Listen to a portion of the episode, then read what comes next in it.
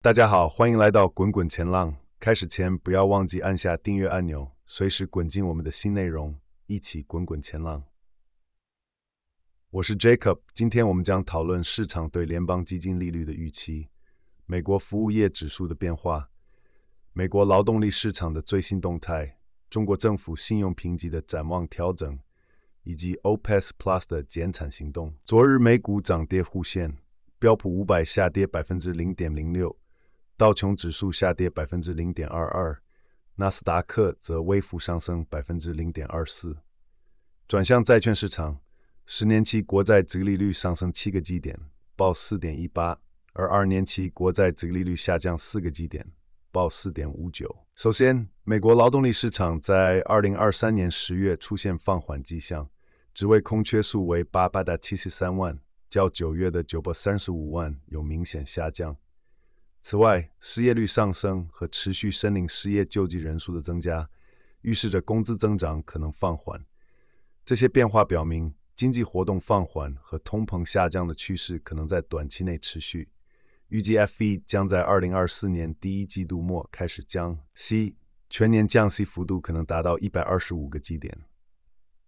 职位空缺减少主要集中在医疗健保、金融保险以及房地产等行业。而通讯行业的职位空缺则有所增加，其离职率保持在百分之二点三，显示劳动力市场的稳定性。尽管美国十一月的服务业指数轻微上升，显示服务业活动有所成长，但整体上行空间有限。该报告认为，消费需求相关行业仍是经济成长的主要动力，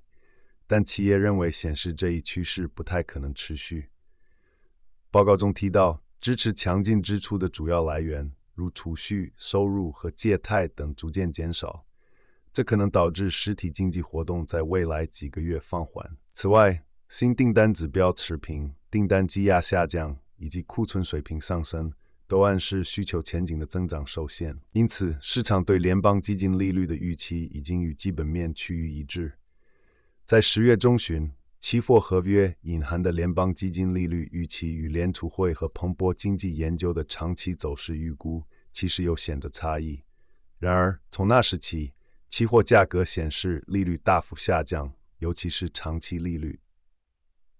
十二月四号的数据显示，市场预计联储会在二零二四年降息一百二十五个基点，并预测到二零二六年联邦基金利率将降至百分之三点二五。更接近联储会对中期水平的估计。这种调整反映了通膨下降速度快于预期和实体经济活动减弱的情况。市场对中性名义基金利率的预期现在更加符合现实状况。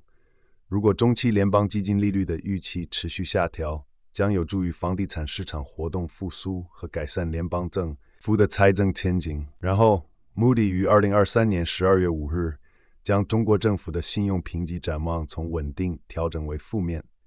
尽管政府开始为财政困难的地方政府和国有企业提供财政支持，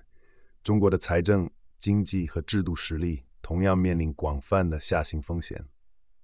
此外，中期经济增长结构性和持续性下降的风险增加，以及房地产行业的持续缩减也加剧了这些风险。Moody 预计对财政困难实体的支持。将更加选择性，导致国有企业和地方政府进一步紧张的风险持续存在。尽管面临这些挑战，仍对中国主权债券维持 A1 评级，反映了中国庞大的经济规模和强劲的潜在增长率，还是拥有一定的抗冲击能力。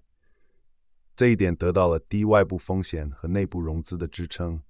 因为庞大的国内储蓄促进了高债务承受能力。高经济实力也支持了一般政府的收入，这意味着可以动员财政资源来支持地方政府和间接地支持地方政府融资平台。最后，沙乌地能源大臣阿卜杜勒阿齐兹本萨勒曼亲王表示，OPEC Plus 的减产行动如果有必要，可以持续到明年第一季度之后。他确信上周宣布的每日减产两百多万桶的政策。其中约一半来自沙乌地阿拉伯，将会完全实施，并且会根据市场情况逐步撤销。尽管市场对于这次减产行动的实际影响持怀疑态度，阿布基杜勒阿齐兹亲王坚坚称，这些怀疑将被证明是错误的。他还提到，